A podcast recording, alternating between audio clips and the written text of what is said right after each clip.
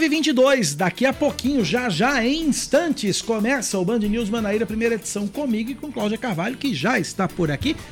Uma estampa floral, Cláudia Carvalho. Bom dia. Sei, Parecem alguma- pétalas de flores. É, parece, né? Com, Parece. de rosas e tal. É, pétalas de flores de rosa. Bom, dia. e uma semana florida, né, para todos nós. Bom Verdade. dia, boa semana para você, Cacá, e para todos os nossos ouvintes. Hoje no programa, vários assuntos, vários destaques. Lógico que a gente também vai repercutir por aqui ah, o debate de ontem entre Luiz Inácio Lula da Silva e Jair Messias Bolsonaro na Band, que bateu todos os recordes no YouTube. Foi a live jornalística com o maior número de visualizações simultâneas. Passamos a marca de 2 milhões e 200 mil pessoas vendo o debate pela, pelo YouTube da Band. Pois é, e teve uma, uma novidade que foi o formato, Eu né? achei sensacional. O formato do debate da Band é o que mais repercute, né? É. Hoje, além dos números, é claro, números muito muito expressivos, a audiência histórica, né? Como já foi salientado na, pela rede também agora há pouco por você, Kaká. Mas é um formato que é novo no Brasil, mas que nos Estados Unidos já se faz há muito tempo, Muito né? comum, muito a comum. preparação para os candidatos nos Estados Unidos passa por toda esse, essa expressão corporal, que no fim das contas também vai influenciar Demais. no que o eleitor pensa de cada um. É muito subjetivo, mas é também muito interessante a repercussão disso, o quanto isso influencia né, na, na imagem que o eleitor tem do candidato. Pois é, a gente vai repercutir isso. Claro que temos vários assuntos também fora esse. Temos eh, as novidades a respeito da política. Temos um prefeito que sofreu ameaça, aliás, um, um- um vice-prefeito que sofreu ameaça. Um deputado que está aderindo a João nesse deputado momento. tá gerindo a João nesse momento. Tivemos Também a visita de Damares e da primeira-dama primeira-dama. do Brasil aqui a João Pessoa. Tivemos a morte de um ex-governador do estado. Enfim, fim de semana teve muita informação. Já já a gente traz tudo em detalhes para vocês. São 9h24. Milhões de brasileiros conectados, ligados na rede de rádio mais ágil e completa. Band News FM. Em um segundo, tudo pode mudar.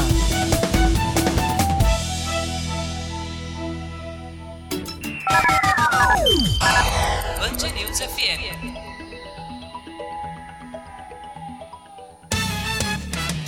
Não há tempo para mais nada, este trio continua para quem está em São Paulo Trio na nossa live. Certo? Aham. Como é que é? Trio calafrio. Não, esse é outro. A gente divide agora a nossa rede e a Band News volta a se reunir como uma só às 11 horas da manhã no Band News Station. Então, boa segunda e boa semana, gente. Até. Beijo, até já. Em 20 minutos, você ouviu as notícias mais importantes do momento. Oferecimento Italac, a marca de lácteos mais comprada do Brasil. Italac, lá em casa tem.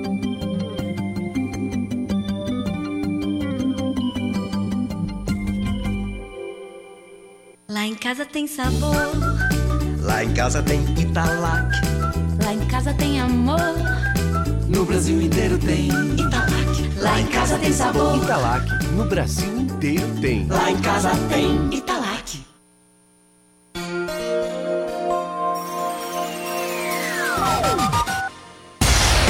Você ouve Band News FM João Pessoa. 103.3 Band News FM. Em um segundo, tudo pode mudar.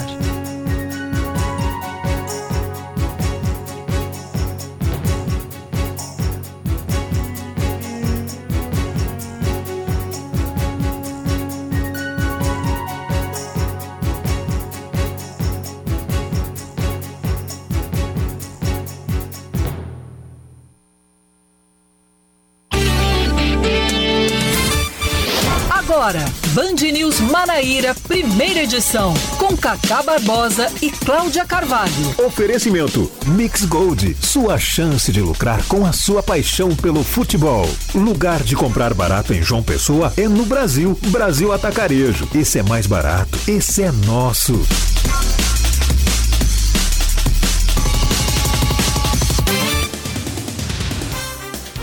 9 horas 27 minutos em João Pessoa, 9 horas 27 minutos na Paraíba. Bom dia, bom dia, bom dia. Hoje é segunda-feira, começando tudo de novo. Hoje é dia 17, 17 de outubro de 2022. Está começando mais um Band News Manaíra, primeira edição comigo, Cacá Barbosa e com Cláudia Carvalho. Bom dia, Cláudia. Muito bom dia, Cacá. Bom início de semana para você, para todos os nossos ouvintes.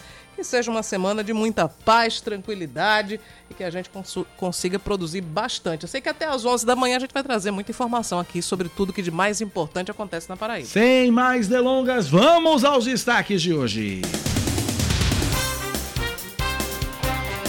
Pelo menos 10 mulheres são assassinadas no mês de setembro aqui na Paraíba. O número puxou uma alta nos índices, chegando a 38 a quantidade de homicídios dolosos contra mulheres em nove meses. De acordo com a Secretaria Estadual de Segurança e Defesa Social, nenhum caso em setembro foi caracterizado como feminicídio. Mas é uma estatística terrível. Terrível. Né? Terrível. terrível.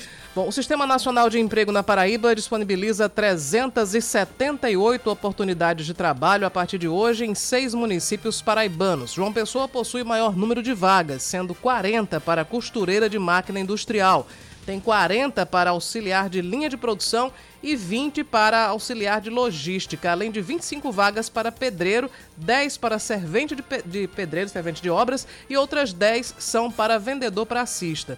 O atendimento do Cine Estadual acontece na rua Duque de Caxias, em frente ao shopping Terceirão, das 8h30 da manhã até 4h30 da tarde, por ordem de chegada além dos postos nas casas da cidadania de Jaguaribe e Mangabeira e dos shoppings Tambiá e Manaíra. Falar de eleições 2022.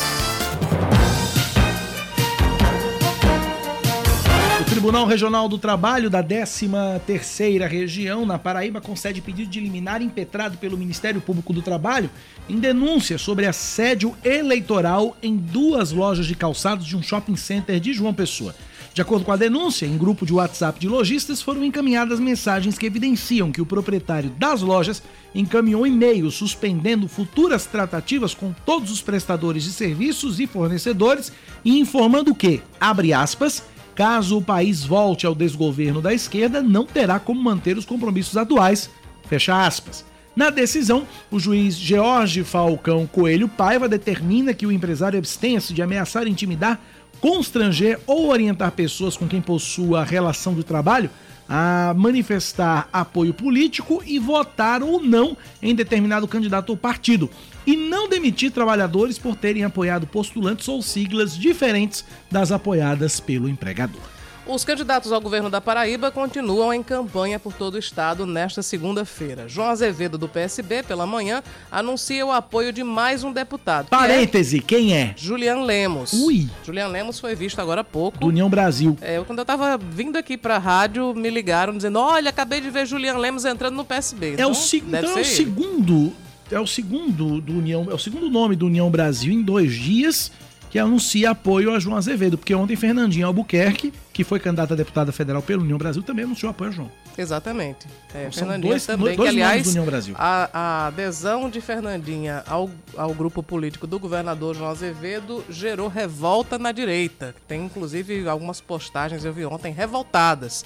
Com, porque Fernanda teve muita votação entre o público evangélico. Inclusive, Uhum. alguns setores de direita aqui na Paraíba estavam encorajando, pedindo voto para ela, mas ontem o negócio azedou. Bom, mas Seguindo. aí João Azevedo está recebendo o apoio desse deputado, que é Julian Lemos. À tarde ele se reúne com a equipe de campanha e à noite participa de um debate em uma emissora de TV da capital.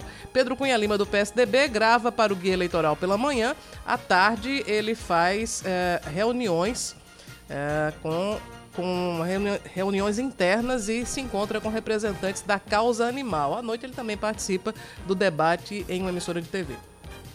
Seguindo com mais um destaque aqui, os candidatos à presidência da República retomam as agendas hoje, depois de participarem ontem à noite do debate da Band, o primeiro do segundo turno. O presidente Jair Bolsonaro, que tenta a reeleição pelo PL, passa o dia em Brasília com atividades institucionais e de campanha. Já o ex-presidente Lula participa pela manhã de caminhada no bairro São Mateus, zona leste de São Paulo. À tarde, o petista continua na capital paulista e vai se encontrar com um grupo de padres e freiras. Destaque do esporte, Cláudia Carvalho. Serra Branca e Confiança e Picuiense e Queimadense vão disputar as semifinais do Campeonato Paraibano da segunda divisão. No sábado, a equipe de Picuí se classificou ao atropelar o FEMAR por 10 a 1. É. Já o time de Queimadas derrotou a Perilima nos pênaltis por 9 a 8, depois de empatar em 1 a 1 no tempo normal. E quase não acabava a cobrança. É, impressionante. Eu tô aqui pensando como é que se perde um jogo por 10 a 1, mas enfim. Ontem o Serra Branca goleou a Desportiva Guarabira por 5 a 0 e o Confiança eliminou o Sabugi por 4 a 0. As datas e horários das semifinais ainda não foram definidos, mas sabe-se que, como sempre, os jogos vão ser realizados na Toca do Papão, em Sapé. Oh, 9h32. Band News. Tempo. A segunda-feira em João Pessoa deve ser de sol entre nuvens, podendo chover rápido durante o dia e a noite. Mínima de 22 graus, a máxima é de 30. Agora na capital paraibana os termômetros marcam 28 graus. E a gente passa então agora a conferir a temperatura na Rainha da Borborema. Em Campina Grande a semana começa também com previsão de sol entre nuvens, tem previsão de chuva passageira durante o dia e tempo firme à noite. Mínima de 21, máxima de 30 graus e na Rainha da Borborema nesse momento a temperatura é de 26 graus. 9 horas 33 minutos na Paraíba 933. Você ouvinte interage com a gente pelo nosso WhatsApp. 9911-9207, 9911-9207 é o WhatsApp da Band News FM. Agradecendo aqui vários ouvintes que interagem conosco. Uh, ouvinte final telefone 5558 mandando mensagem pra gente, desejando bom dia, dizendo que ama a gente. Obrigado pelo carinho. Também com a gente aqui. Uh, cadê a mensagem do irmão? O irmão lá em Miramar, em, em Cabedelo, esqueci o nome dele, mandou mensagem para mim também. Obrigado pela participação, obrigado pela audiência. Subiu a mensagem dele aqui. 9 horas. Irmão Gilmar. Irmão Gilmar lá na Praia do Poço.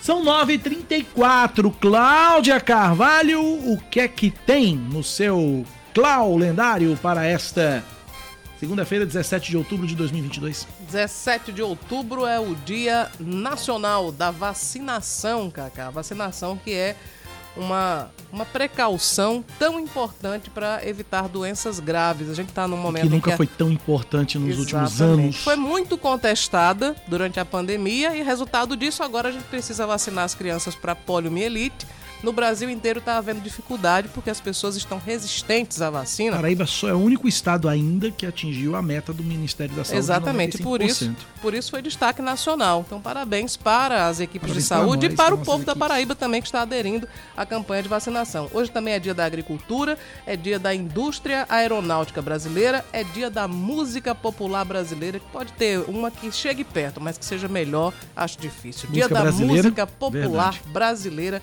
que é incrível, maravilhosa. Sem Hoje sombra de dúvidas. É dia do eletricista, dia do profissional da propaganda, dia do securitário, dia internacional de erradicação da pobreza. E hoje são transcorridos 175 anos de um nome importantíssimo da nossa música, que é a compositora, pianista e maestrina fluminense Chiquinha Gonzaga. Ou abre elas que eu quero passar. A história dela é fantástica, é fabulosa. É, uma desbravadora, uma pioneira, é. uma mulher de coragem e talento. Verdade. Olha, é, 41 anos do primeiro título mundial de Fórmula 1 de Nelson Piquet. Nelson Piquet foi campeão é, pela primeira vez em uma corrida que não foi vencida por ele, foi vencida por outro piloto, Alan Jones. Mas aí o resultado da classificação de Piquet permitiu que ele se sagrasse campeão mundial de Fórmula 1 pela primeira vez em 17 de outubro de 1981. Dois anos antes, 1979, 43 anos atrás, Madre Teresa de Calcutá recebia o Prêmio Nobel da Paz pelo trabalho humanitário desenvolvido durante toda a vida. E em 1973, 49 anos atrás, produtores árabes de petróleo aumentavam o preço do produto em protesto contra o apoio dos Estados Unidos a Israel na guerra do Yom Kippur. É, são alguns destaques aqui da, das datas do calendário. E o primeiro motor de um Cadillac foi construído em Detroit, nos Estados Unidos, em 17 de outubro de 1902, 120 anos atrás. São 9h36, Cláudia Carvalho. Vamos começar falando do debate de ontem?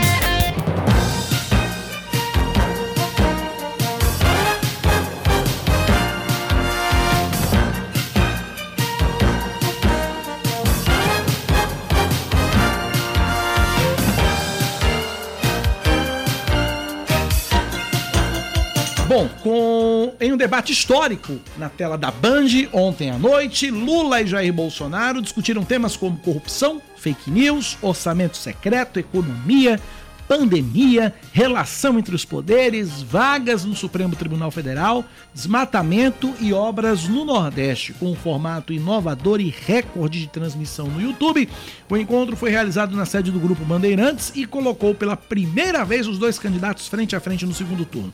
Assessorado pelo ex-juiz e ex-ministro da Justiça Sérgio Moro, Jair Bolsonaro em diversos momentos citou o Petrolão e associou o PT aos crimes de corrupção na Petrobras. Vamos ouvir.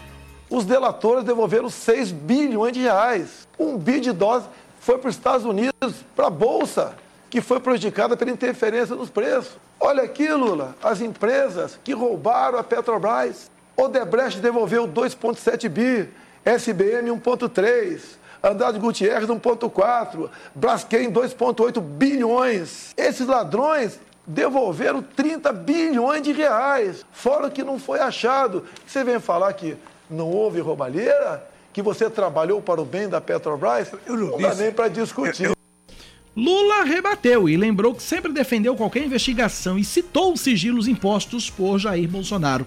Eu não tenho nenhum problema de explicar o petrolão, o petrolinho. Eu quero você explicar é a forma sigilosa que você colocou tantas coisas na sua vida. Tudo é motivo de sigilo. Você sabe que isso tem perna curta, porque vai acabar. Porque eu vou ganhar as eleições e quando chegar dia 1 de janeiro, eu vou pegar o seu sigilo e vou mandar o povo brasileiro saber por que, que você esconde tanta coisa. Afinal de contas, se é bom, não precisa esconder. Ao falar sobre pandemia, Jair Bolsonaro abordou as suspeitas envolvendo o consórcio Nordeste na compra de respiradores. Quando chegou na CPI, a notícia de 50 milhões de reais desviados para o senhor Carlos Gabas, ex-ministro Dilma Rousseff. A CPI do seu amigo Renan Calheiros e Omar Aziz não quis investigar. 50 milhões torrado numa casa é, de maconha, não chegou nenhum respirador, e daí sim, irmãos nordestinos morreram por falta de ar, por corrupção do senhor Carlos Gabas, deixar bem claro, em especial o seu governador de Minas Gerais, de, de da Bahia, Rui Costa. Em resposta, Lula lembrou o caso Covaxin, investigado pela CPI da pandemia. Bolsonaro, a verdade é que você colocou o ministro da Saúde que não entendia. O único que parece que entendia um pouco era o Mandetta, que o senhor tirou logo. Depois colocou um outro que não entendia, até chegar no Pazuello. O Pazuello era visível que ele não entendia nada de saúde, era visível que tinha sido montada uma turma lá para comprar vacina. Ou seja, tinha a denúncia de que a CPI provou e está no processo, eu espero que o procurador vai investigar, de que tinha gente reivindicando um dólar por cada dose de vacina vendida.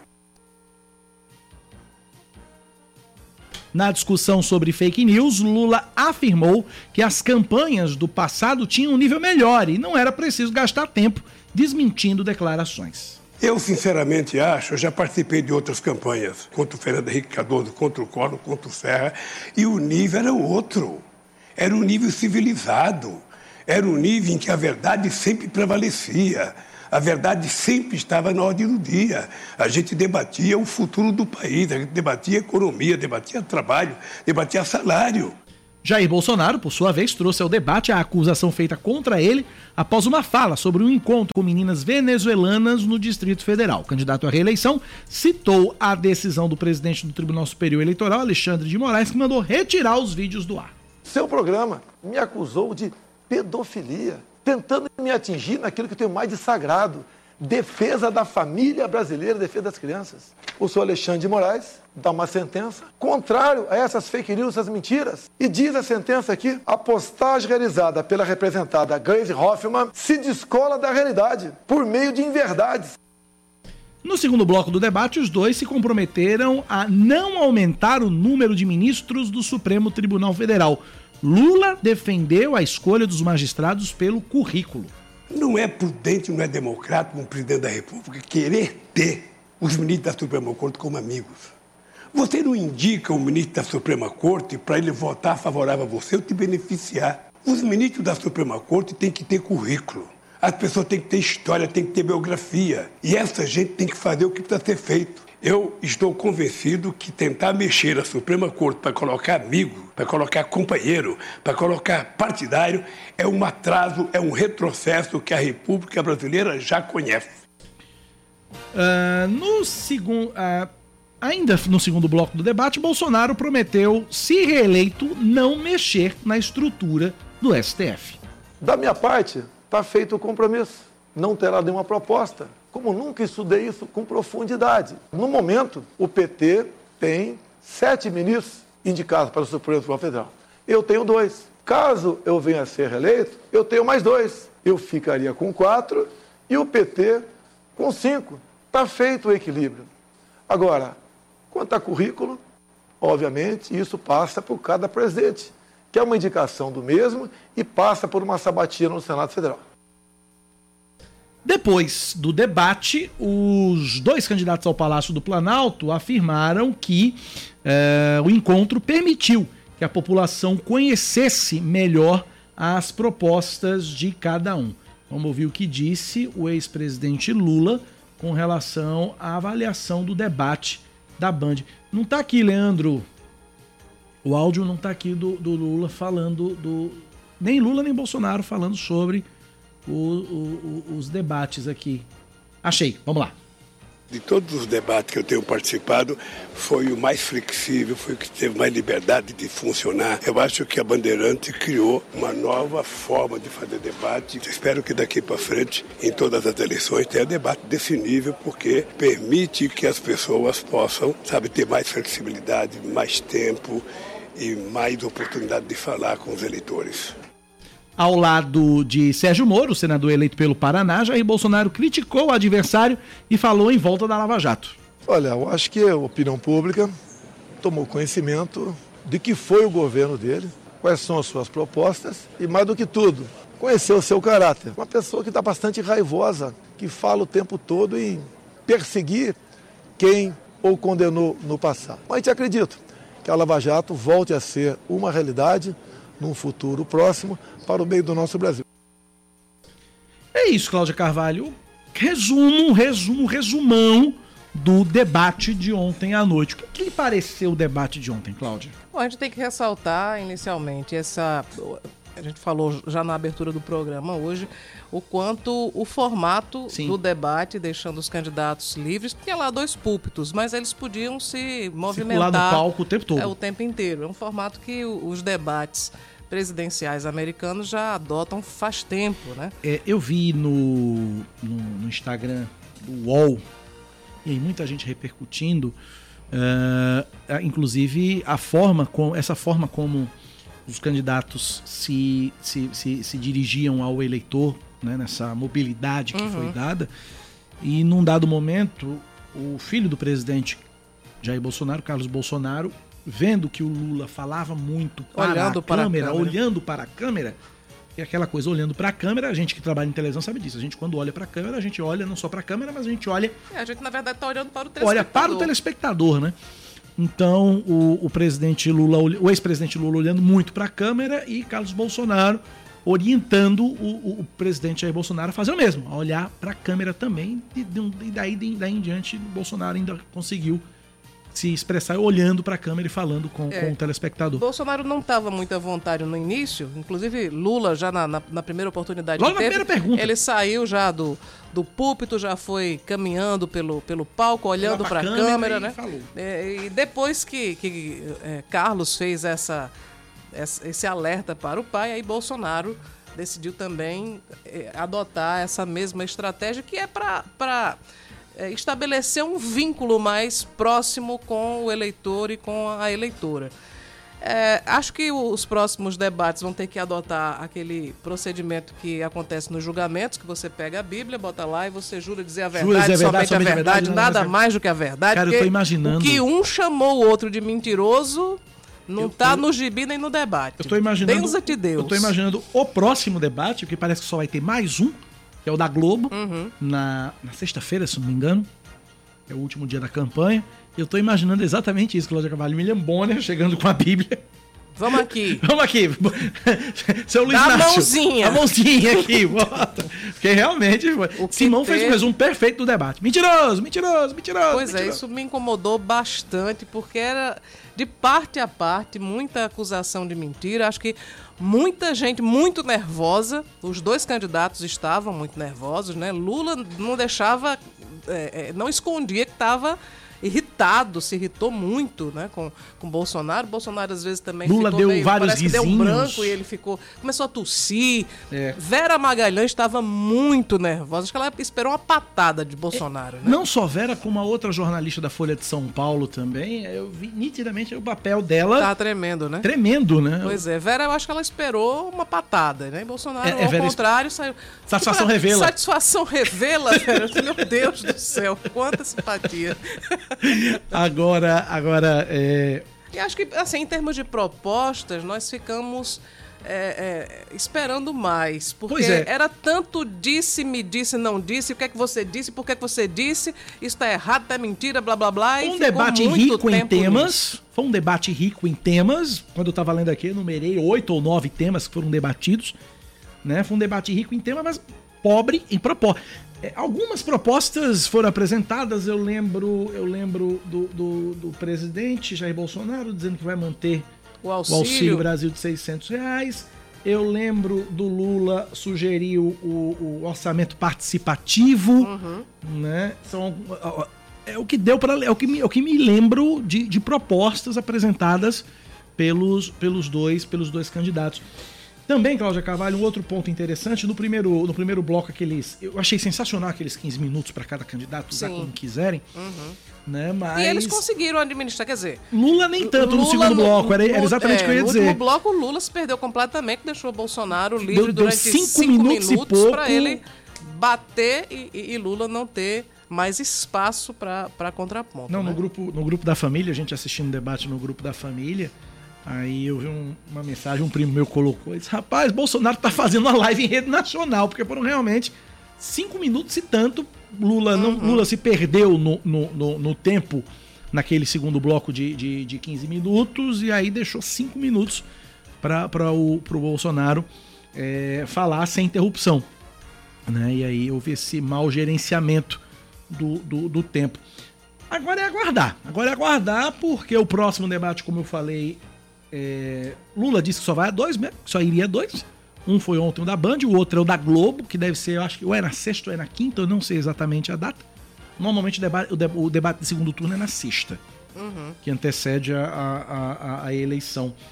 E aí eu acho, Cláudia Carvalho, que teremos, de parte a parte, no próximo debate, não sei se você concorda comigo, as armas químicas. O que quer dizer armas químicas? As o- Os mais contundentes. os ma- as né? declarações mais contundentes, a- a- a- as armas químicas e tudo É, mais. isso vai depender muito do formato do debate, né? Do- enfim, se fosse um, um formato parecido, se for, né? Eu acho que não será um formato parecido com esse da, da Band, aí sim, eu acho que eles vão pensar no que mais pode desestabilizar o outro. Que, aliás, eu acho que foi um fato que contribuiu para para Lula ficar é, é, fora do padrão dele, né? Ele ficou muito irritado, muito nervoso. Foi a presença de Dallagnol e de Moro, né? É. que foram levados, foram convidados por Jair Bolsonaro. Também me surpreendeu o fato de Moro ter aceitado, né? Porque ele saiu do governo fazendo acusações graves a Jair Bolsonaro, mas aí quando o assunto é Lula, ele prefere Jair Bolsonaro ao ex-presidente É aquela, aquela famosa tese do, do. Aquela famosa tese do inimigo do meu inimigo é meu amigo, né? Uhum. Agora, é, perguntaram a, a Bolsonaro sobre a, a presença de, de, de Sérgio Moro. E aí Bolsonaro fez uma, uma comparação. Disse, Senhora, você nunca brigou em casa com o marido? Uma É, briguinha? Acontece divergências, mas aí as nossas convergências são maiores, etc. tal. É, eu não entendi muito essa essa, Essa analogia. comparação conjugal, mas ok.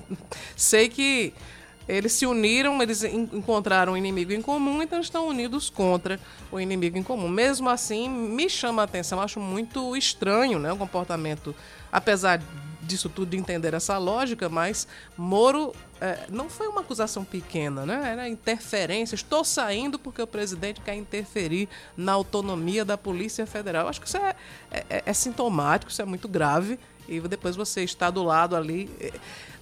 Me pareceu que Moro não estava assim muito confortável, né? Até publiquei no meu Instagram um vídeo da, da entrevista depois do, do, debate que Bolsonaro deu à Band e Moro estava lá de lado, assim, meio desconfortável, mas estava, né?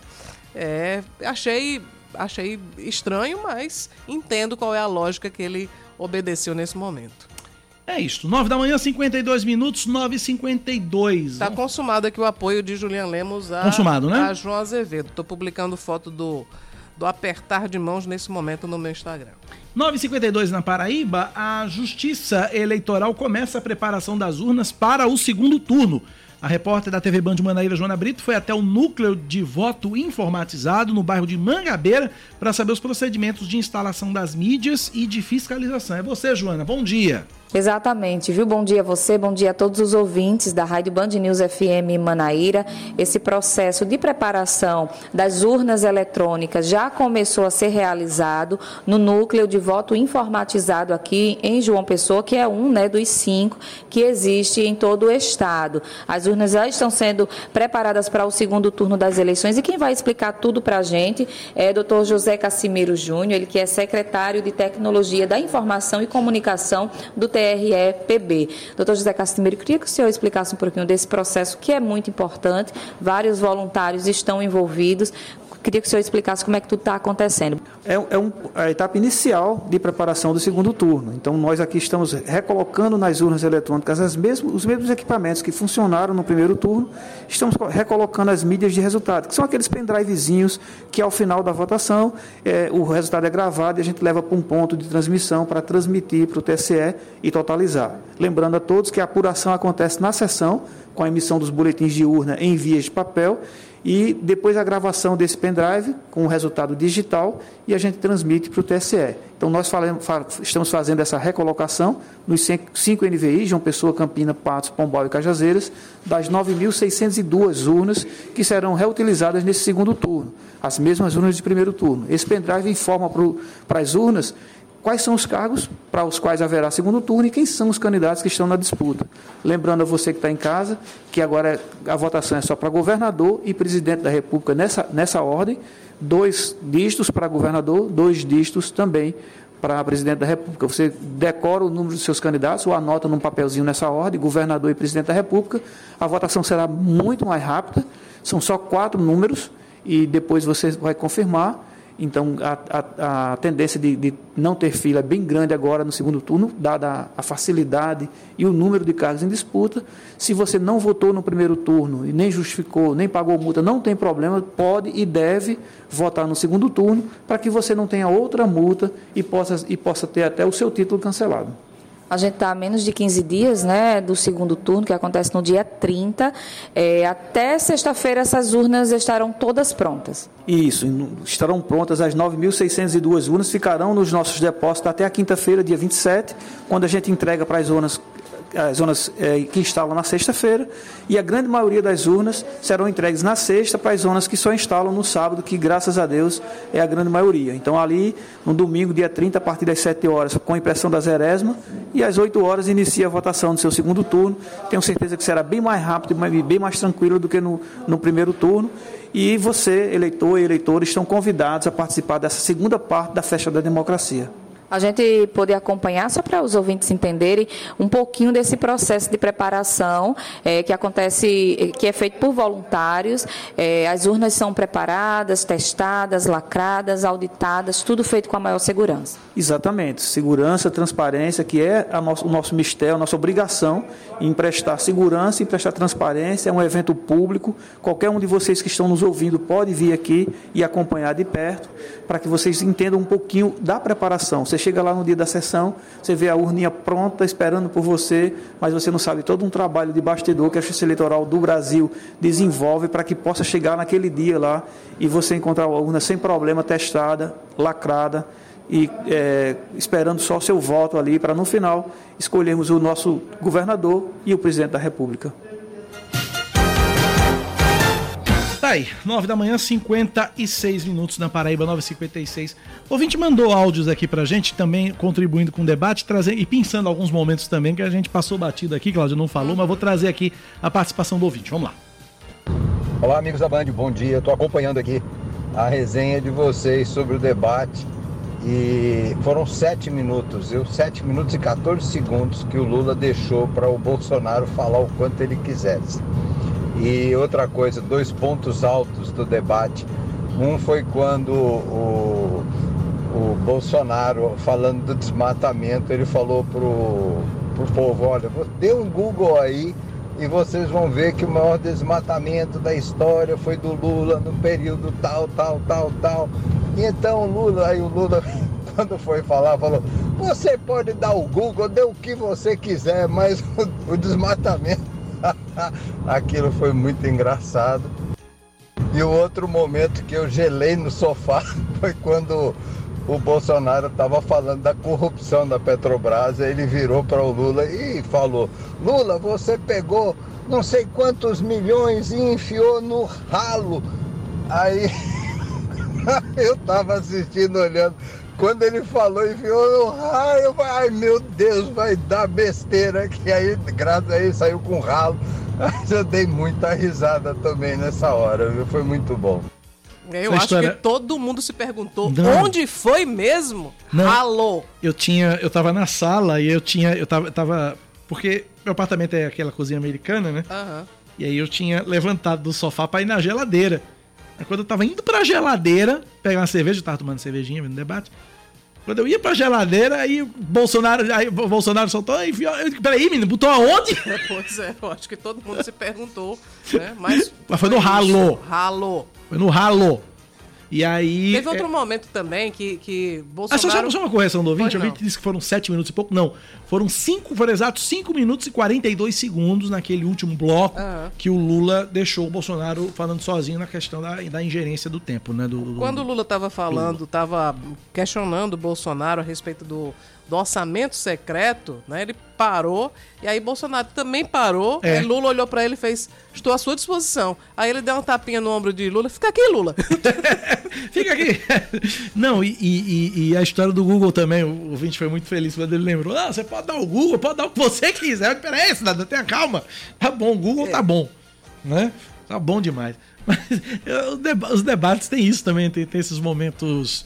É tão tenso que às vezes fica É, engraçado. tão, né? é tenso, é, precisa ter esse alívio, né? Às vezes também, pra dar uma. Porque o debate realmente foi, foi, foi, foi bastante tenso. 9 da manhã, 59 minutos na Paraíba. O que faremos, Cláudia Carvalho? Faturaremos. E em seguida, com Retornaremos. outras notícias aqui na Band News Não FM. vamos jogar o tempo no ralo. Exatamente. E vamos, vamos dar o Google, não. Vamos fazer outra coisa que é melhor. 9h59 a gente Vamos dar volta. um break. É, vamos dar um break. 9 Você está ouvindo Band News Manaíra, primeira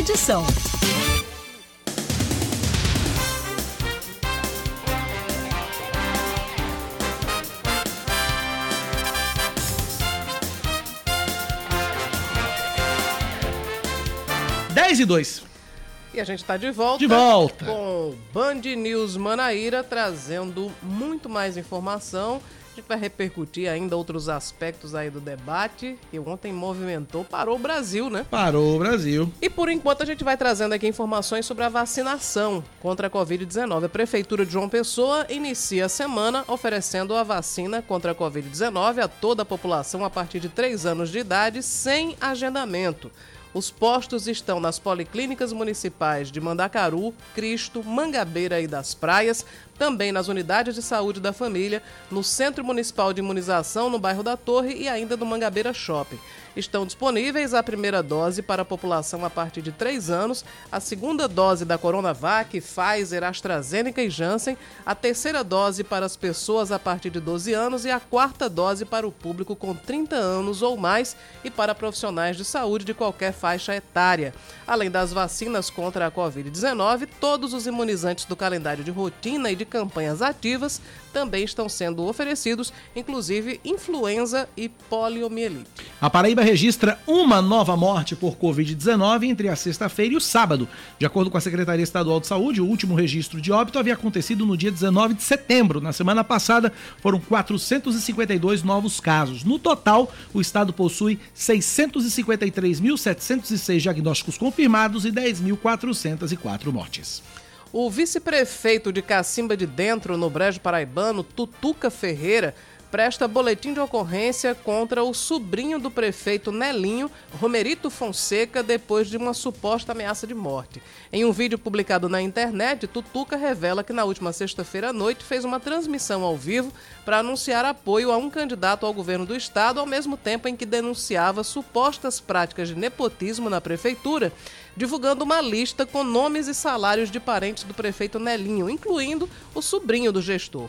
Com a live encerrada, ao voltar para casa, o vice-prefeito afirma que foi seguido de motocicleta por Romerito e foi ameaçado de morte. No sábado, em frente à delegacia, Tutuca, de 52 anos, afirmou que teme pela própria vida. Um menino de apenas 7 anos morre depois de cair de um caminhão em Sapé. A criança estava pegando carona pendurada na traseira do veículo ontem à tarde quando, pegou, quando perdeu o equilíbrio e sofreu a queda. Ou seja, estava fazendo o famoso bigu. Isso. O menino chegou a ser levado para o Hospital de Emergência e Trauma de João Pessoa, mas não resistiu aos ferimentos e morreu hoje. De acordo com o Serviço de Atendimento Móvel de Urgência, a vítima apresentava quebra de fêmur, fratura de bacia e outras escoriações. Aqui em João Pessoa, eu acho que isso não é muito comum, pelo menos eu não, não tenho muita informação sobre isso. Agora, no interior, eu fui uma criança de interior, isso era comum demais. E também comum é, infelizmente, que, se, que haja acidentes graves. Então, gente, o que, é que a gente pode fazer? Um alerta aos pais para que fiquem de olho nas crianças, principalmente as crianças pequenas, e para as crianças não façam isso. Pelo, pelo amor de Deus, Deus, não tentem fazer isso em casa. Vamos, Vamos falar, falar de eleições? De eleições. Ministro da Justiça, Anderson Torres, e o presidente do Conselho Administrativo de Defesa Econômica, Alexandre Cordeiro Machado, têm até amanhã para explicar a abertura de investigações contra os institutos de pesquisas.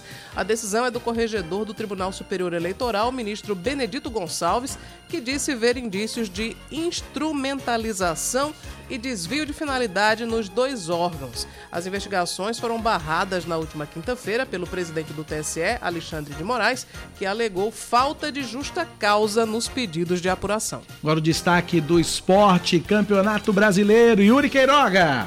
Bragantino e Santos encerram hoje às 8 da noite a 32ª rodada do Campeonato Brasileiro. As equipes estão no meio da tabela, em 13º e 12º lugares, respectivamente. Ontem o líder Palmeiras ficou no 0 a 0 com o São Paulo no choque rei disputado no Allianz Parque, na capital paulista. O Verdão perdeu um pênalti e teve dois jogadores a mais nos 10 minutos finais de partida. Empate também para Ceará e Cuiabá, 1 a 1, em partida marcada por invasão de torcedores ao campo pouco antes do apito final. O vice-líder internacional venceu o Botafogo por 1 a 0 fora de casa e diminuiu para 8 pontos a diferença para o Palmeiras. Em duelo de desesperados, Juventude e Atlético Goianiense empataram por 1 a 1 e se afundaram ainda mais na zona de rebaixamento. Entre eles está o Havaí, vice-lanterna, que levou 3 a 0 do Fluminense em casa. Por fim, o Atlético venceu o clássico contra o Curitiba por 1 a 0 graças a um gol de Alex Santana aos 45 do segundo tempo.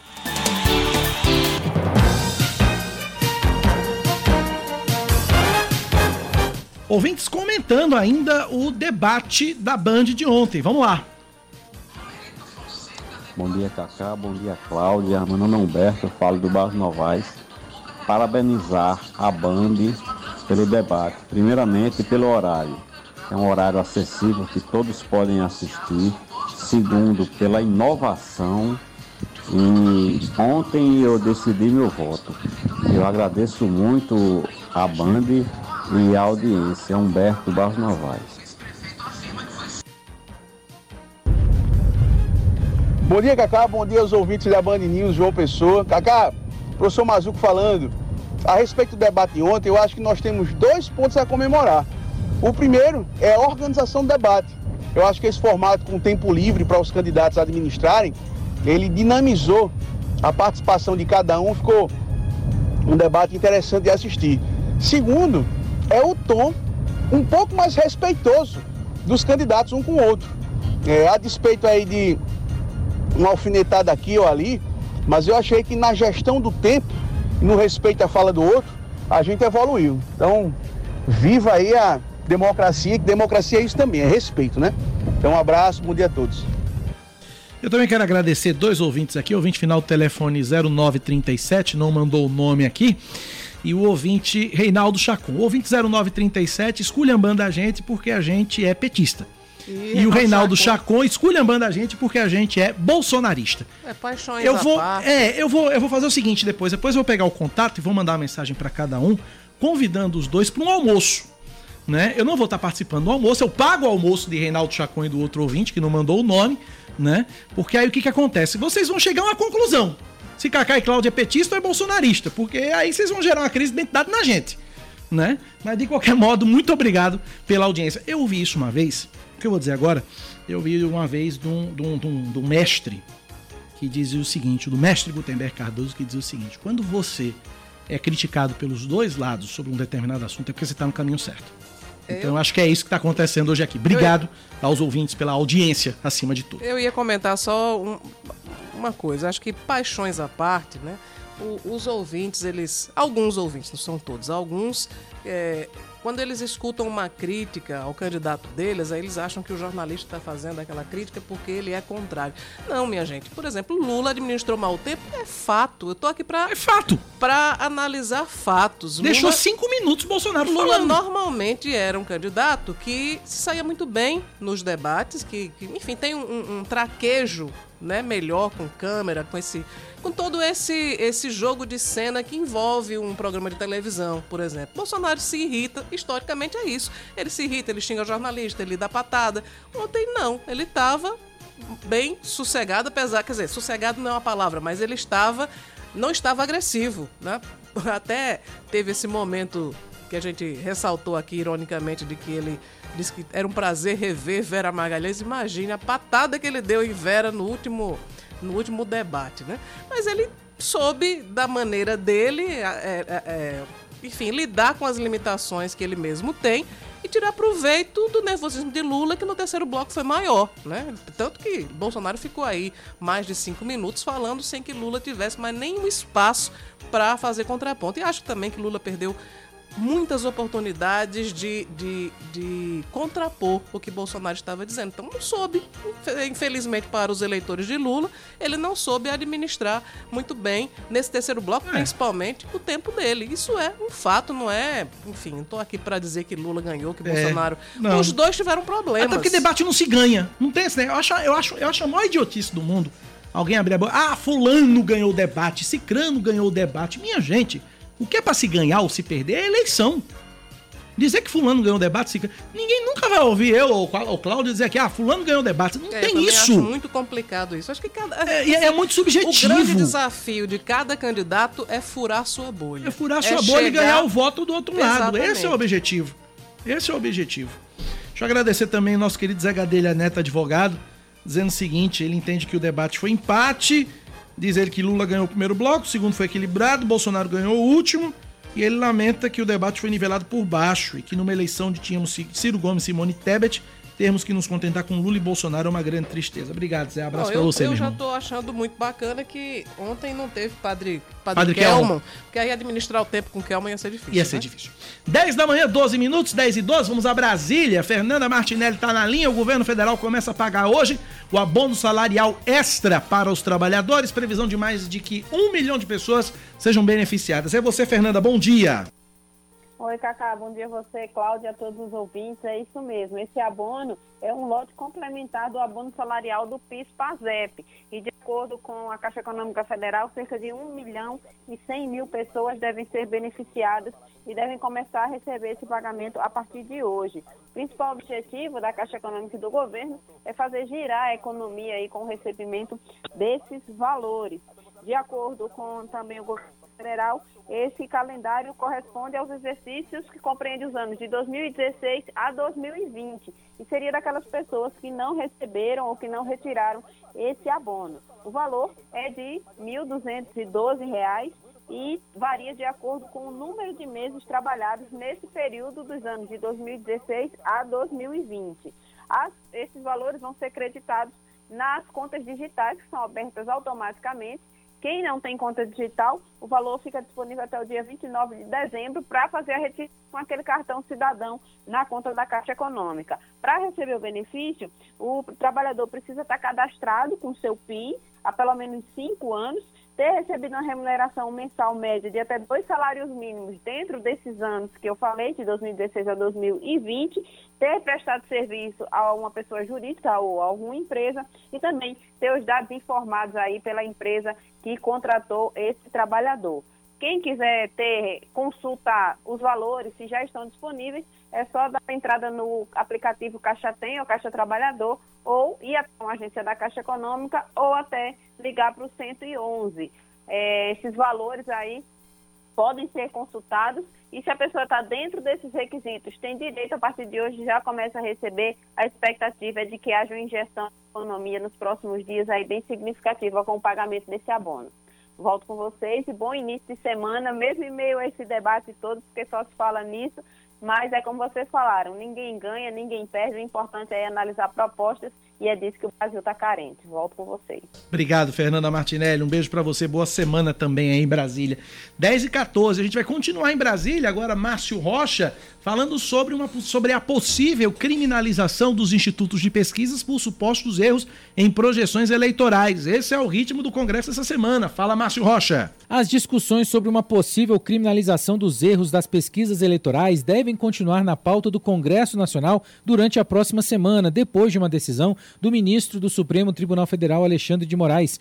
Na última semana, ele determinou a suspensão dos processos tanto da Polícia Federal quanto do Conselho Administrativo de Defesa Econômica, que iriam investigar os institutos que fazem esse tipo de levantamento. Moraes, que também é presidente do Tribunal Superior Eleitoral, afirmou que há indícios de abuso de poder político e desvio de finalidade e que, mesmo com os erros cometidos durante o primeiro turno, não existe uma justa causa. Por causa dos dados divergentes, a Câmara dos Deputados tenta votar desde a semana passada o regime de urgência de várias propostas que tentam punir as empresas de pesquisas. A discussão também já chegou no Senado e o líder do governo na casa, o senador Carlos Portinho, defendeu que se essa questão não for resolvida agora, vai ser novamente discutida no futuro. E essa questão de pesquisa, se a gente não tratar de forma séria, a gente vai estar discutindo de novo em 2024, de novo em 2026. E os próprios institutos, eu acho que eles também têm interesse que haja uma certa padronização, porque naturalmente o eleitor acaba dando mais credibilidade, principalmente a gente acaba estimulando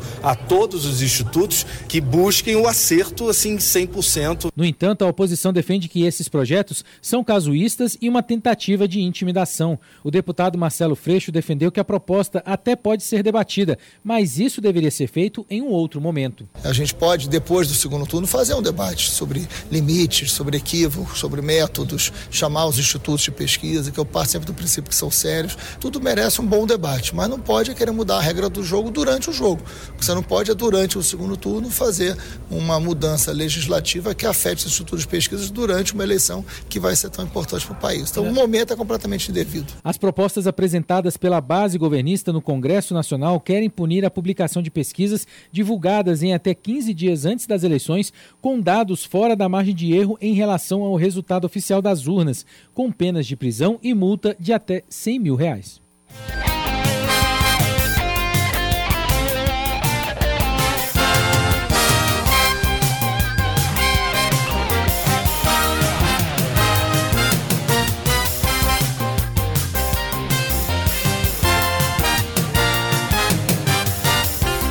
São 10 horas mais 17 minutos na Paraíba, 10 e 17. Você ouvinte interage com a gente pelo nosso WhatsApp, 9911 9207 9911 9207. Cláudia, você viu a história do padre na missa, na missa que foi repreendido por uma vi, por uma vi. fiel e, e, dizendo que ele estava pedindo voto para Lula, uhum. etc, etc, etc. É porque nós estamos vivendo um momento muito complicado, né? É, eu acho que hoje em dia, cada evento público que a gente vai, é, tem muita gente que quer pegar um, um, momento ali e acha que determinada declaração é uma, enfim, uma, uma uma demonstração de simpatia por determinado candidato. Por exemplo, sexta-feira à noite teve um show do Skank na Domus Hall. Aham. Né? O, o Skank está, enfim, comemorando 30 anos de carreira e resolveu fazer uma turnê de despedida. Então, enfim, fez um, um show na Domus Hall. Em determinado momento, ele estava.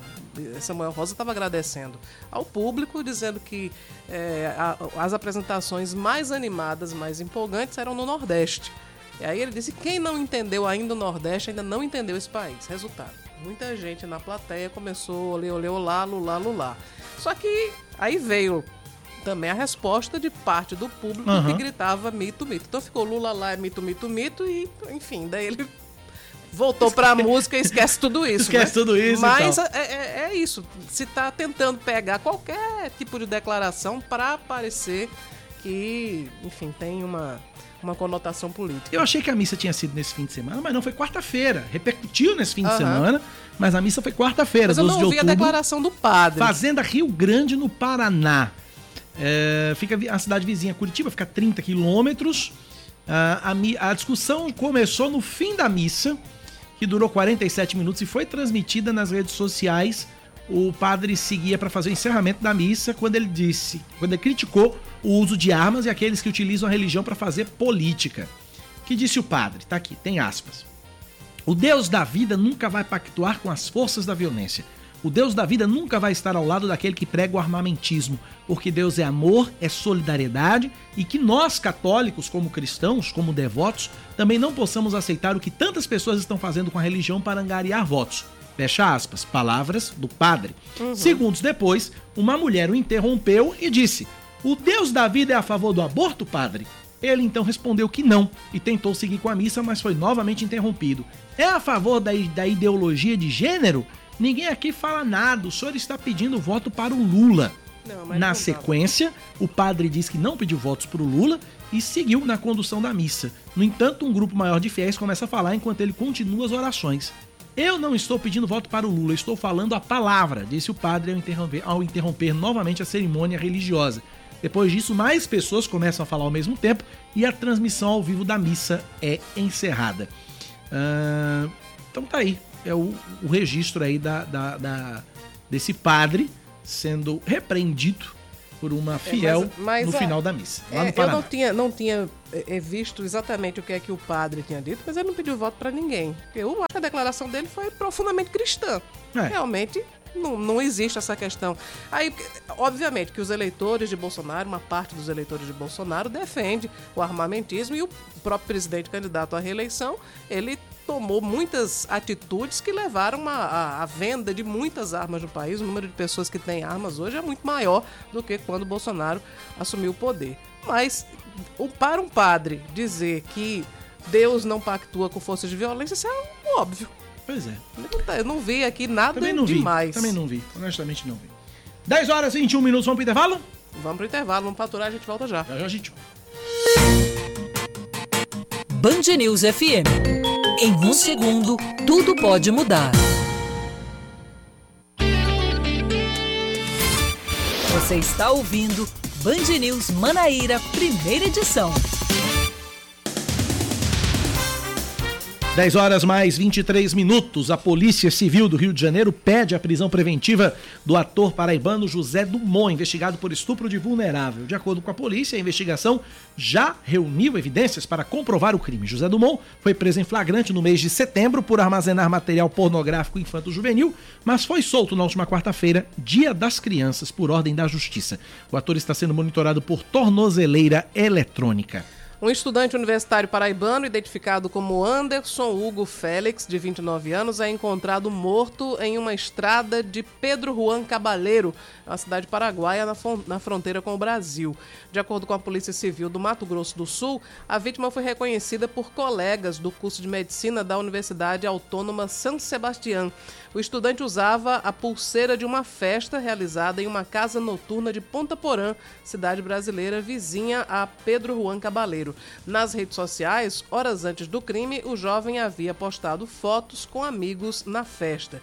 Exames apontam que ele morreu em decorrência de traumatismo crânioencefálico produzido por objeto contundente e que não apresentava outros ferimentos. O caso vai ser investigado no Paraguai com a colaboração da Polícia do Brasil. Você em Ponta Porã, eu me lembrei daquele apresentador Celso Portioli. Ah.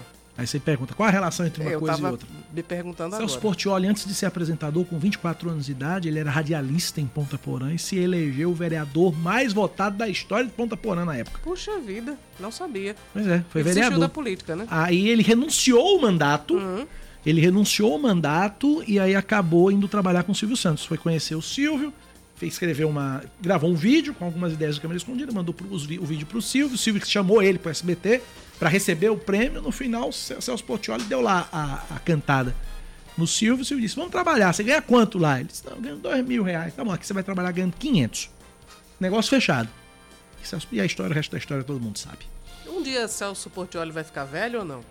Pois Porque é. ele continua com aquela cara de quem fez 55 20 anos ontem. aquele rapaz tem. Pois é, mas tem cara de 20. Pois é. Agora que ele tá começando a assumir os cabelos brancos, eu tava vendo ontem um domingo legal. Então, Uhum. Bacana, bacana. Um grande comunicador, grande comunicador. Vamos lá, vamos falar, vamos voltar para as notícias. Enterrado ontem no Rio de Janeiro, o corpo do ex-governador da Paraíba, Milton Cabral. Ele morreu sábado de causas naturais aos 101 anos na capital fluminense, onde morava.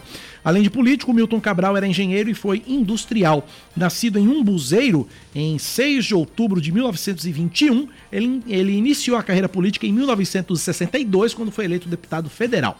Milton Cabral foi, também foi senador e governou a Paraíba durante nove meses, entre junho de 1986 e março de 1987. Milton Cabral também foi embaixador do Brasil na Romênia durante o governo de José Sarney. Caramba, muito bacana. Vamos falar sobre eleições? Vamos lá. O deputado estadual Buba Germano, do PSB, reclama da exoneração de um aliado do governo do estado, depois que rompeu com o governador e candidato à reeleição João Azevedo, do PSB, e anunciou apoio neste segundo turno a Pedro Cunha Lima, do PSDB. Nas redes sociais, o parlamentar lamentou o desligamento de Alfredo Dantas, que administrava o Hospital Regional de Picuí. Buba Germano havia desistido de disputar a reeleição para a Assembleia Legislativa e foi substituído pela esposa Gilma Germano. O PSB elegeu seis deputados estaduais e Gilma ficou na primeira suplência. As próximas pesquisas de intenção de voto devem trazer a percepção do eleitor sobre a participação dos candidatos à presidência da República no debate da Band. O encontro de ontem foi o primeiro entre Lula e Jair Bolsonaro neste segundo turno. A colunista de economia da Rádio Band News FM, Juliana Rosa, avalia que os dois não deixaram claro de onde vão tirar recursos para cumprir as promessas do plano de governo. havia ali realmente uma esperança, né, de que eles pudessem apontar algum tipo de orçamento para cobrir as promessas, né? Porque falei do auxílio de 600 reais de forma permanente, custa 50 e poucos bi, mas tem também uma expectativa de aumento de salários dos servidores, em ambos os lados. Tem a questão de manter o imposto zerado de combustível, que ninguém vai aumentar combustível no início do governo.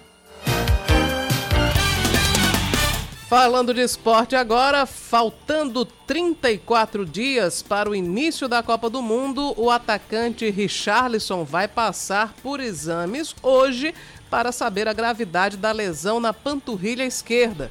No sábado, o jogador do Tottenham deixou o campo lesionado e chegou a chorar ao falar sobre a possibilidade de ficar fora do Mundial do Catar. Richarlison disse que já teve uma lesão parecida quando estava no Everton e que ficou dois meses parado. 10 horas 28 minutos na Paraíba, 10 e 28. 9911-9207, o nosso WhatsApp, o WhatsApp da Band News FM para você participar e ajudar a gente a fazer o noticiário local aqui na Rádio Band News FM. Olha, o vice-prefeito de Cacimba de Dentro do Brejo Paraibano, Tutuca Ferreira, presta o boletim de ocorrência contra o sobrinho do prefeito Nelinho Romerito Fonseca após suposta ameaça de morte. Em um vídeo publicado na internet, Tuca revela que na última sexta-feira à noite fez uma transmissão ao vivo para anunciar apoio a um candidato ao governo do estado, ao mesmo tempo em que denunciava supostas práticas de nepotismo da prefeitura, divulgando uma lista com nomes e salários de parentes do prefeito Nelinho, incluindo o sobrinho do gestor. Vamos ouvir. Live, eu relatei, fiz um relato dos salários da família do prefeito. E por volta de 11h30 da noite, eu me dirigi à minha casa com minha esposa e de repente vem uma moto buzinando, fazendo muito barulho, quando me deparo com quem? Com o Romerito, me ameaçando de morte pelo fato de eu ter falado sobre o salário da família, dizendo que eu não podia mais tocar no nome dele nem da família. Então, eu, para me precaver, vim registrar um BO. Que isso não impede dele fazer nada contra nós, até porque o currículo dele não é muito bom. Então, está aqui feito o BO, a justiça vai, vai tomar providência, mas eu quero deixar bem claro que eu não vou parar, não, vou, não, não é isso aqui que vai me intimidar. Eu vou continuar mostrando as irregularidades, os salários da família do prefeito. Bom, no sábado, em frente à delegacia, Tutuca, que tem 52 anos, afirmou que teme pela própria vida. Que muito da moléstia, Cláudio Carvalho. Pois é. Aí a polícia vai apurar, né? Realmente se. Se bem que ameaça, quer dizer, não, não foi uma ameaça nem feita por mensagem, não, nem por ligação, foi presencial, né?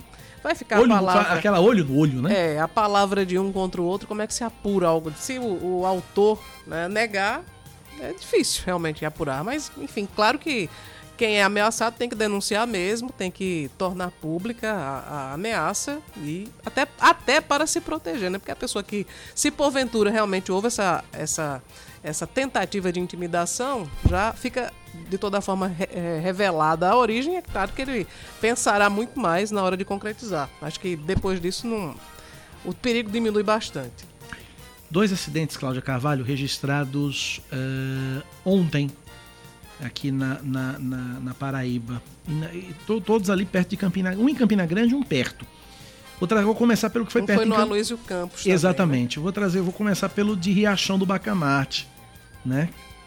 Perto de Campina. Tava indo para Campina. O motociclista morreu após colidir de frente com um carro na contramão na BR-230. Isso foi no início da noite de ontem, lá em Riachão do Bacamarte. A vítima, identificada como Edilson Bezerra de Oliveira, 33 anos, pilotava uma moto na contramão da rodovia, sentido João Pessoa Campina Grande, quando bateu de frente com um carro de passeio. O motorista do veículo disse que a, a moto vinha em alta velocidade e não conseguiu frear para evitar a colisão. É, de acordo com o motorista do veículo, o motociclista poderia estar embriagado, mas a PRF não confirmou a informação e vai aguardar os exames cadavéricos para constatar se houve ou não embriaguez por parte do motociclista. E o motociclista estava sozinho e no veículo estava apenas o motorista que sofreu escoriações devido ao acidente. E um outro acidente foi também ontem no conjunto Aloysio Campos em Campina Grande. Informação é que o motorista que provocou o acidente estava apresentando sinais de embriaguez. Ele seguia na via quando colidiu contra duas motos. Um homem morreu no local e três pessoas ficaram feridas. De acordo com o Hospital de Trauma de Campina Grande, duas já tiveram alta. Somente a esposa do homem que faleceu no local do acidente segue internada em estado grave. O motorista foi levado para a central de polícia, onde segue à disposição da justiça. Ah, essa, essa questão da mistura de álcool e direção já está provada N vezes que não dá certo, né? Nunca deu, né? A pessoa, no mínimo, assume o risco, e esse risco é muito grave de causar um acidente ou de causar uma morte. Como é que você vive depois de uma coisa dessa? Você pensar que por uma irresponsabilidade sua, alguém perdeu a vida. Né? Uma família ficou destroçada. Como é que se você coloca a cabeça no travesseiro depois disso? Então não é bem melhor você pegar Pois um é. Uber. Não, mas fácil. Ou então você. Bebe em casa. Bebe em casa. Mas se quiser sair, vai de Uber. Vai de Uber, volta de Uber. 10h33, Cláudia Carvalho, é, eu tenho Vai aqui de algum- táxi também, né? Não tô também puxando a, É, a brasa pra sardinha de Uber, ninguém. táxi, quem na cidade que tiver mototáxi, pega a mototáxi, enfim, só não vá dirigindo, vá a pé, vá de bicicleta, de jegue. bicicleta também Não, bicicleta também não rola, é, tem razão, Cláudia. Enfim, peça carona, escolha o motorista da rodada, mas não sai dirigindo por aí. Essa é a mensagem. 10h33. Cláudia, o deputado federal Julian Lemos, que a gente trouxe aí informação mais cedo, que, que anunciou a- a- a- o apoio ao governador João Azevedo no projeto de reeleição dele, disse que não poderia estar do mesmo lado do ex-governador Ricardo Coutinho. Lemos decidiu romper com a candidatura de Pedro Cunha Lima, que apoiou no primeiro turno. Nesse segundo turno, Julian chegou a reiterar o voto em, em Pedro, mas disse o, o deputado Julian Lemos o seguinte, abre aspas. Eu vejo aqui ao lado do governador João um equilíbrio e união de forças racionais da política em nome de um projeto de Paraíba. Eu não gosto de falar de passado, nem de quem quer que seja, mas do outro lado está uma coisa muito confusa. Depois daquele áudio de Ricardo Coutinho, eu já sei o lado dele e o lado de Ricardo Coutinho não é aqui não. Deputado, aí o governador, por sua vez, disse que recebe o apoio com muita tranquilidade e ressaltou que a parceria com Julian começou há muito tempo em prol da Paraíba. Uh, agora na foto aqui, Cláudia Carvalho, tem um monte de gente aqui. Tem, eu tô vendo aqui, me ajuda aqui. Eu tô vendo. Tem a, a esposa de Julian A esposa Lemos, de Julian Lemos, que é deputado Manuela, Wilson Filho. É Wilson Filho, tá também o prefeito de Sapé, né? Que é o Major- Major, Major Sidney, Sidney. a senadora Daniela Ribeiro, né? É, Léo Ger- Bezerra, vice-prefeito João Pessoa. Isso, Gervásio Maia. Tem alguém que tá aqui por trás de Major Sidney que eu não consegui identificar. Também não consegui quem é. Tá de, de roxo, não, sei quem é. Mas Lembrando, lembrando que Julian Lemos não conseguiu se eleger, teve Ficou na primeira 36.530 suplência, votos, né? ficou na primeira suplência, que elegeu do deputado Damião Feliciano. E além de Julian Lemos, União Brasil também é, registrou a dissidência da apresentadora Fernanda Albuquerque. Fernandinha também não seguiu o senador eleito Efraim Filho, e que é o comandante da sigla na Paraíba e apoiador da candidatura de Pedro Cunha Lima. Exato. Eu não, particularmente, eu não fiquei muito surpresa com esse apoio de Julian Lemos, porque antes da campanha, mesmo durante a gestão de João, ele já havia sido algumas vezes é, elogiado pelo governador, ele já havia designado emendas para a segurança pública, disse que tinha uma parceria com o governo, independente de qualquer, enfim, qualquer resultado eleitoral. E por isso eu acho que não, não, não foi assim uma coisa que me deixou perplexa. Não. É, é, o partido de Julian Lemos esteve com, com Pedro né, no primeiro turno, mas agora ele decidiu é, ficar ao lado do governador João Azevedo. Agora, essa questão da alegação dele é que me, me surpreendeu, dele dizer que está optando por João, porque do outro lado está Ricardo Coutinho. Aí eu tenho que lembrar que na, na semana passada, Nilvan Ferreira, ele, ele foi para um programa de rádio, teve no programa de Samuca. Uhum. E quando ele já estava se despedindo né, no programa, ele. É, Samuca disse: Olha, você é sempre bem-vindo aqui. João Gregório gosta muito de você, eu também gosto muito de você. Aí Nilvan disse: é, Eu sei que vocês gostam de mim. Quem não gosta é Diego Lima, que é aliado de Ricardo. E não, não, não- ele me critica porque Ricardo está do lado de Pedro. e Quem não... é Diego Lima? Diego Lima é apresentador. Do, Diego Lima é advogado e apresentador. Ah, tá, ok. Junto com o Samuca né, na, na, na emissora. Então, aí Dilma disse o seguinte. é, Diego é aliado de Ricardo Coutinho e ficou com raiva porque eu não fui apoiar quem Ricardo Coutinho está apoiando, que é o candidato do PSDB. Aí agora vem Julian Lemos e disse que Ricardo está apoiando É o porque não candidato um do áudio de. Ricardo dizendo que a manobra de veneziano de ter ido para Pedro Foi foi, a mais correta e tal. Exato. E- Eu acho E que o grupo de referiu a Ricardo, esse áudio. É, e, o- e o grupo de Ricardo, de toda, eh, Ricardo e o grupo dele, de toda forma, estão pedindo voto para Lula, mas não estão pedindo voto para João, né? Então, é toda essa situação. Eu tô achando curioso é isso, é que estão atribuindo a Ricardo a defesa de Pedro e Ricardo, por outro lado, também não se pronuncia. Ou seja, quem cala consente. Verdade, verdade. 10 horas e 37 minutos. Antes de ir pro intervalo, Cláudio, uma, uma informação tanto quanto curiosa. Um homem de 42 anos, morador meu da cidade de. Queimadas, deu entrada no hospital de emergência e trauma de Campina Grande ontem para retirar um frasco de desodorante que foi inserido no reto. Antes havia surgido a informação de que era uma lata de cerveja. Que era um latão. Um latão, mas não, era uma, um, um frasco de desodorante. Porque realmente o frasco de desodorante é mesmo material, né? Parecido, né? É alumínio, né? Não, mas esse, esse. Enfim, eu tô imaginando o desodorante Roll-On, que é o tipo que foi dito, é Ah, plástico, é- é, é- um plástico. ri- Ah, é um era plástico rígido, É porque é? pra confundir com a lata de metálico. cerveja, é, pra confundir com a lata de cerveja, acho que é um aerosol, né? Será? Pra confundir com a lata Mas de cerveja, falaram sim, que né? era um, um desodorante Roll-On. De acordo com o médico, Sebastião Viana, seja, olha, seja o formato do desodorante, é esquisito do mesmo jeito, né? Vamos combinar.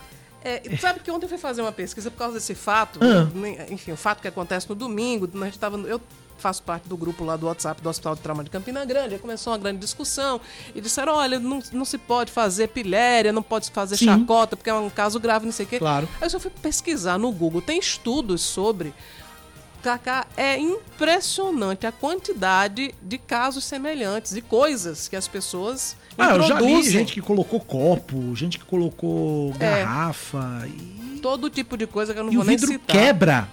Exato, lá e que é exatamente nesse ponto que eu queria chegar. É que, enfim, as pessoas fazem esse tipo de. têm esse tipo de comportamento e podem causar lesões gravíssimas. Gravíssimas. Né? E aí, como existe.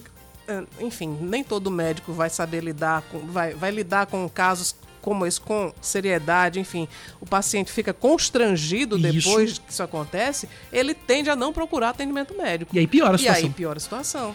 De acordo com o médico Sebastião Viana, que é diretor do trauma lá de Campina Grande, exames de imagem feitos no hospital mostraram algo parecido com uma cerveja. Mas após a cirurgia de retirada, se descobriu que o objeto era, na verdade, um desodorante. Eu tô achando que realmente deve ser um aerosol. Deve ser um aerosol. Confundir com cerveja não Até porque o formato do rolon é diferente, né? É. O caso aconteceu enquanto o paciente bebia com outra pessoa com dores abdominais. A vítima foi socorrida pelo SAMU para o hospital. O homem, que é usuário de drogas, disse para a equipe médica que não se lembrava de muitos detalhes do ocorrido. Ele continua internado na unidade hospitalar e o estado de saúde dele é grave. É, é estável, perdão. Grave é o comentário que eu recebi agora aqui. 10h40, vamos pro intervalo. A gente volta já já com o último bloco aqui no Band News FM. Band News FM. Em um segundo, tudo pode mudar.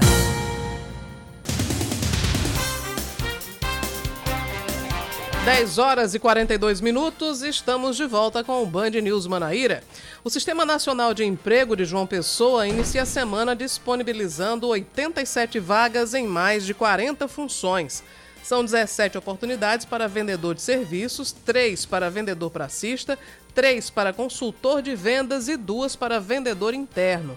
Ainda há 5 vagas para costureira, 3 para ajudante de carga e descarga, 3 para supervisor de logística, 2 para auxiliar de mecânico de autos, 2 para auxiliar técnico de refrigeração, 2 para consultor comercial, uma para assistente de mídias sociais, uma para gerente de restaurante, entre outras. Antes de procurar a sede do Cine Municipal, que fica no bairro do Varadouro, os interessados devem agendar o atendimento pelo site agendamentocinejp.joaopessoa.pb.gov.br. Mais um destaque para você nesta segunda-feira. Terminam hoje as inscrições no concurso público da Companhia de Processamento de Dados da Paraíba, famosa internacionalmente conhecida Codata. São 61 vagas para cargos de analistas e técnicos da instituição. Os interessados devem, podem se inscrever no site idecam.org.br e pagar a taxa de 100 reais para os cargos de nível médio e técnico e 120 para os cargos de nível superior. A remuneração oferecida vai ser de 5 mil reais para analista e 3.800 reais para técnico, com jornada semanal de 40 horas. Um carro a serviço da Secretaria Municipal de Assistência Social de Campina Grande é roubado no bairro Dinamérica, encontrado pela polícia e levado novamente por assaltantes. Essa história é impressionante. É. Na primeira ação, sexta-feira à noite, o crime teria sido praticado por três homens que estavam em outro carro. Eles renderam o condutor e, além do automóvel, roubaram aproximadamente 200 reais. Na manhã do sábado, o veículo foi localizado, mas estava sem a chave. Os funcionários saíram para pegar a chave reserva e os suspeitos voltaram em uma, em uma moto para levar pela segunda vez o carro da prefeitura. O caso foi registrado na delegacia de roubos e furtos de Campina Grande. Mais um destaque para você aqui na Band News FM. Um agente de limpeza da Prefeitura de João Pessoa é assassinado a tiros no bairro de Mandacaru. A vítima de 23 anos estava capinando quando foi abordada pelos suspeitos. De acordo com testemunhas, os criminosos pediram para o homem se ajoelhar e atiraram várias vezes. A vítima foi executada sábado, próximo à Praça da Bandeira, no bairro de Mandacaru, onde estavam trabalhando vários agentes de limpeza urbana. Horas depois, na comunidade Jardim Mangueira, a polícia militar prendeu um homem suspeito do crime. De acordo com a PM, ele estava jogando sinuca no momento da abordagem e negou o crime. O suspeito foi encaminhado para a central de polícia, onde foi ouvido e está à disposição da justiça. Um estudo de pesquisadores alemães aponta que ouvir o canto dos pássaros faz bem para a saúde mental. Esse tipo de som desvia a atenção de fatores que causam estresse. A pesquisa foi feita com 295 voluntários que ouviram 6 minutos de ruído de tráfego ou do canto dos passarinhos. Quem ficou com o som das aves apresentou menos ansiedade e paranoia. Já o barulho do tráfego piorou quadros de depressão. Eu vou fazer em casa o que eu vou fazer agora com os nossos ouvintes e vou fazer um bem aos nossos ouvintes. Certo. Vou tirar, vou tirar a trilha. Alexa, som de passarinho. Pronto, as Alexas que eu viram Uhum. aí vão tocar som de passarinho. É o que eu vou fazer em casa agora. É, tem alguns. Eu não sei se aqui no Brasil eu nunca ouvi ninguém falando sobre isso, mas tem um, um hábito nos Estados Unidos, e na Inglaterra também, que se chama bird watching, que é o ato justamente de observar os passarinhos. Muito legal. E acho que ah, antes até do estudo as pessoas já se sentiam Cara, deve ser relaxante mesmo isso. você ouvir o som dos passarinhos mesmo. Deve- Até porque, por exemplo, eu- lógico que eu fiz uma, uma, uma zoeirinha aqui, mas eu, na Alexa em casa, eu vou dormir com barulho de chuva. Sabe uma coisa que eu, que Eu, comp- adoro e é relaxante, o cara dorme rapidinho. Um item que eu comprei lá pra casa por causa dos gatos, porque gato tem normalmente problema renal, então a, é, a gente tem que fazer. Quem tem gato deve estimulá-los É. a tomar mais água. E uma das formas mais não dá leite. eficazes e não dá leite, exatamente. Então uma das Viu, Ricardo formas Coutinho? mais eficazes de, de fazer com que os gatos tomem mais água é você comprar uma fonte. E Sim. o barulho da fonte é maravilhoso, é aquele barulho de, de- de queda d'água, sabe aquela É muito coisa. bom. Então é bom para os gatos, a, a, a fonte é, serve a esse propósito, porque eles tomam muito mais água. E para mim também é muito legal, porque eu fico escutando aquele barulhinho de como se fosse uma cachoeirinha, né? Uma coisinha bem vou, relaxante. Depois eu vou dormir. Eu peço pra Alexa tocar o som de chuva lá em casa e boto pra dormir. É maravilhoso. Se você não tem, compre uma, E viu? quem não tem Alexa pode botar no YouTube, botar que no no YouTube YouTube, tem é, é, som de pássaro, som de É. cachoeira, sons relaxantes. Mas a Alexa é maravilhosa. Sua vida muda com a Alexa, Aham. viu? Falar de esportes agora. O Botafogo deve divulgar essa semana vários reforços para 2023. De acordo com o presidente do Belo, Alexandre Cavalcante, 10 jogadores já assinaram um pré-contrato com o clube para a próxima temporada, quando o Botafogo vai disputar a Série C do Campeonato Brasileiro pela décima vez consecutiva. O técnico Moisés Egert já vai contar no elenco com seis remanescentes de 2022. O atacante Leilson, o goleiro Edilson, os laterais Eric Lucas Gabriel, o zagueiro Gabriel Iano e o atacante Nicolas. 10 horas 47 minutos na Paraíba, 10 e 47. Os Correios, Cláudia Carvalho, vão leiloar cerca de 41 mil itens classificados como refúgio, próximo dia 24, mais conhecido como segunda-feira que vem. Refúgio de quê? É, refúgio é o seguinte, são aqueles objetos que não foram entregues Ah. pelos, pelos, aos destinatários, nem foram recuperados pelos remetentes, depois daquelas tentativas todas de, de entrega e depois que terminou o prazo de direito à reclamação. Os itens foram separados em 10 lotes, classificados em vestuário, utensílios domésticos, material de escritório, celulares e acessórios, equipamentos, microinformática, acessórios para veículos, bijuterias, livros e artigos infantis. Os valores iniciais dos lotes variam de 1.603 reais a R$ 33.799. Para participar do pregão, os interessados devem se ca- cadastrar na plataforma Licitações E do Banco do Brasil. licitações-e.com.br. E aí tem lá o edital, tudo bonitinho, tudo certinho, tá? Esse é um leilão nacional? ou É um leilão nacional, é um leilão nacional. Informações 11 43 13 9452, 11 43 13 80 85. Ó, de vestuário tem camiseta, camisa, blusa, short, calça, saia, vestido, casaco, suéter, colete, agasalho e por aí vai. E casa e utensílios do lar ah, tem eletroportáteis, cortina, itens para pets, antiguidades, TV box, filtro, relógio de parede. Tem material de escritório, caderno, caneta, lápis, aparelho telefônico, agenda, bloco de anotação. Tem retroprojetor, equipamento musical, artigo esportivo, livros, gibis, bíblias, mangás, CDs, DVDs, celulares, ah, enfim, impressora, tinta, toner, notebook, CPU. Esses são os refugos que os Correios eh, chamam, que são aqueles itens, repito, que são eh, não são entregues aos destinatários, nem os, nem os remetentes reclamam de volta. E aí ficam lá, passa o prazo, fica lá entulhado, então tem um leilão. licitações-e.com.br para você participar do leilão dos Correios e tentar adquirir um lotezinho. Quem tá doido esperando por esse leilão ansiosamente é esse rapaz aqui. Futebol com Lima Solto. Ele disse que vai comprar uma lista de reforços nesse refúgio pro Botafogo da Paraíba. É isso, Lima. Bom dia, meu irmão. Quase, quase isso, quase. eu, eu fiquei esperando você falar em uma Ferrari, mas aí você não falou Ferrari, então deixa pra lá. É porque você já tem uma, amigo. Você já quer outra pra quê? Deixa de onda. Grande Cacá Barbosa, grande figura. Um abraço pra essa fera que tá aí do seu lado, né? Eu sou fã da Cláudia Carvalho. Um abraço pro Leandro Oliveira e a todos os ouvintes aqui, né, do nosso Band News, Manaíra, rapaz. É manhã desta segunda-feira para falar da segunda.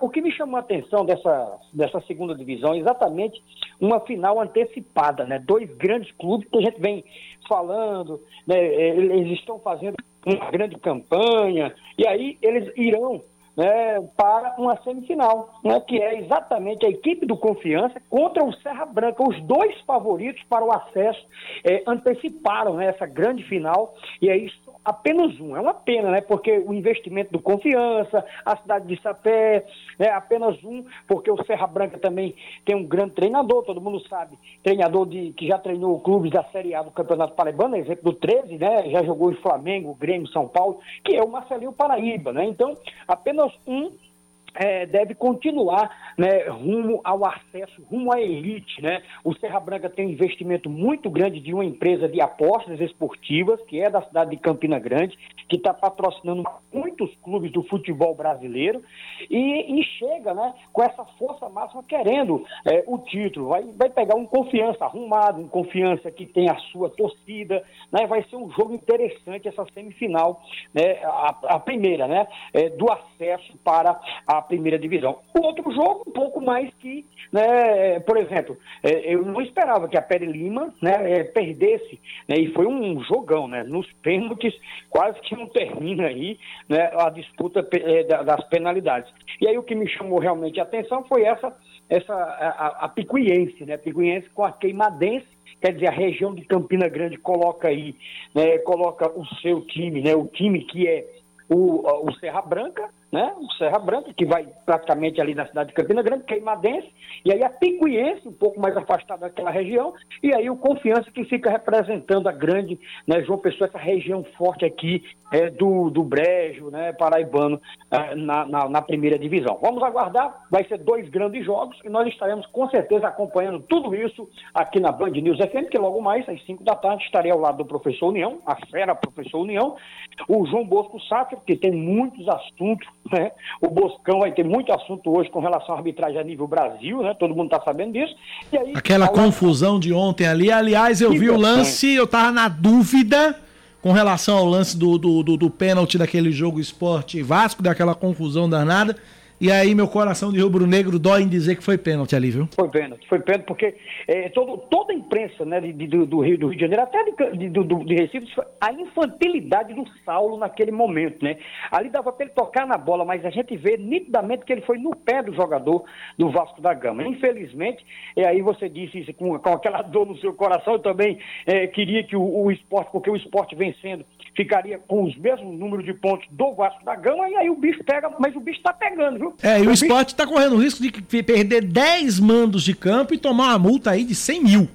Ave Maria, olha aí, olha que prejuízo, né? Agora o Raniel também, para que foi fazer aquela palhaçada? Não, aí, desnecessário, né? desnecessário, desnecessário. Desnecessário. Raniel realmente pisou na bola e a torcida do esporte enfurecida realmente também pisou na bola porque mexeram, né? Mexeu é, porque o Raniel é o seguinte, o Raniel ele, ele foi exatamente para cima da torcida organizada do esporte. E aí, e, aquela, e né? aí aquela coisa, né, amigo? Vai, vai, vai cutucar a onça cavara curta, dá no que dá, né? É, os amarelinhos ali não gostaram muito, não, viu? Aqueles não gostaram muito, não. Mas é isso aí. Logo mais nós estaremos debatendo no Band News na área, que é a melhor resenha esportiva do Rádio Paraibano, com o professor Dião, eu e João Bosco, também tem o Oscar Neto e o nosso grande Vitor Oliveira, sacudindo nessa reta final do Paraibano da segundona, e também os detalhes com relação ao Botafogo, que deve anunciar essa semana, ou será semana que vem, um pacotão de reforço, esses 10 nomes que o doutor Alexandre não sai da cabeça dele, né? Desde as, uns 15 a 20 dias atrás, que esses 10 nomes, eles estão na cabeça que ninguém vê, ninguém sabe e vamos, e, vamos aguardar né, durante toda essa semana a movimentação da torcida do Botafogo. Tá certo, Cacá? Um abraço para você, uma ótima semana para todos e até amanhã. Valeu, Cacá! Valeu, Lima. Abraço para você, meu irmão. 10 da manhã, 55 minutos agora na Paraíba. São 10 e 55 9911-9207 ou nosso WhatsApp 9911-9207, WhatsApp da Band News FM. Cláudia. É, eu queria fazer um, um, um, alerta aqui, Cacá, a respeito. Nós falamos muito sobre a. Infelizmente, quase todo dia a gente fala aqui sobre violência contra a mulher, sobre, enfim, a, a, as incidências de crimes contra a mulher. Agora eu vou fazer um alerta sobre a saúde da mulher, porque eu recebi agora há pouco uma, uma mensagem dizendo que a cada seis minutos uma mulher morre no Brasil vítima de uma doença cardiovascular. E quem faz esse alerta é o pesquisador e médico cardiologista Valério Vasconcelos. A Sociedade Brasileira de Cardiologia lançou quinta-feira um manifesto de alerta ao risco de morte ocasionada por problemas cardiovasculares na população do sexo feminino. No documento, a SBC propõe reduzir a mortalidade feminina decorrente de doenças cardiológicas em 30% até 2030. O tema é sério e exige atenção de toda a sociedade, afinal, a cada seis minutos uma mulher morre no Brasil vítima de doença cardiovascular. O médico Valério Vasconcelos disse que há fatores específicos do sexo feminino, como a menopausa e as doenças relacionadas à gestação, que aumentam a predisposição das mulheres aos problemas cardiovasculares. Além disso, um fator adicional diz respeito à síndrome de burnout, que teve maior incidência nas mulheres do que nos homens durante a pandemia. As mulheres se sentem mais sobrecarregadas com a jornada dupla de trabalho, o que contribui para as altas taxas de burnout nessa população. E burnout é aquela síndrome que a gente chamava antigamente de estafa, exaustão. É, é quando você não aguenta mais, você já está né, extenuada. 10 da manhã, 57 minutos na Paraíba, 10 e 57 é cada coisa que eu recebo aqui. 9911-9207, WhatsApp da Band News FM, 9911-9207. Olha, falar de concurso rapidinho aqui, tem 105 vagas para é, emprego na Prefeitura de Esperança, no Agreste Paraibano. É, começaram hoje as inscrições, o site é facetconcursos.com.br, facetconcursos.com.br com.br é, são para todos os níveis, tá? Fundamental, médio e superior. Taxa de inscrição varia de R$ 75, 95 e 115 reais dependendo do cargo. Salários vão de um salário mínimo até R$ 3.461,06. Tem vaga para um bocado de coisa, um bocado de cargo. Então entre lá, faceteconcursos.com.br. Começam hoje as inscrições para a Prefeitura de Esperança.